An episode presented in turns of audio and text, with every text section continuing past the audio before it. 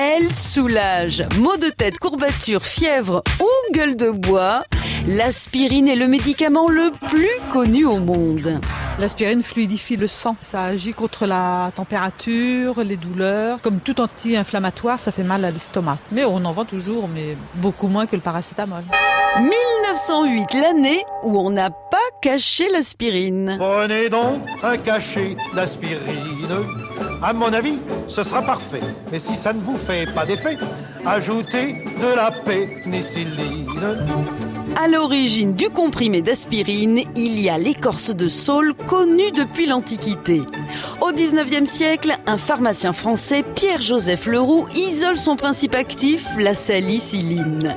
Il n'a pas les moyens d'affiner sa découverte et les recherches sont reprises par des chercheurs allemands qui mettent au point un premier médicament. C'est une révolution. Oui, bah à ce là une aspirine lui suffira. Il est efficace, mais particulièrement corrosif pour l'estomac. En 1853, le chimiste strasbourgeois Charles Frédéric Gerhardt tente de l'améliorer, mais meurt avant d'y parvenir. Retour dans le camp allemand avec les laboratoires Bayer. Félix Hoffmann reprend à son compte les travaux du français et élabore enfin un produit performant, l'aspirin. En France, le médicament arrive en 1908 sous le nom aspirine. À la fin de la guerre de 14, le traité de Versailles décide unilatéralement de basculer le procédé de fabrication dans le domaine public.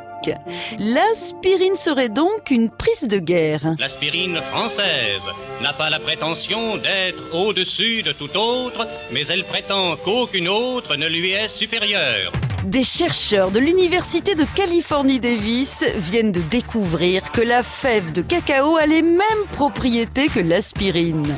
Alors jetons-nous sans complexe sur les chocolats de mamie, ça sera toujours ça que les migraines n'auront pas. On n'arrête pas le progrès J'ai un peu mal à la tête. À retrouver sur francebleu.fr. Je vais prendre des aspirines et dormir un bon coup.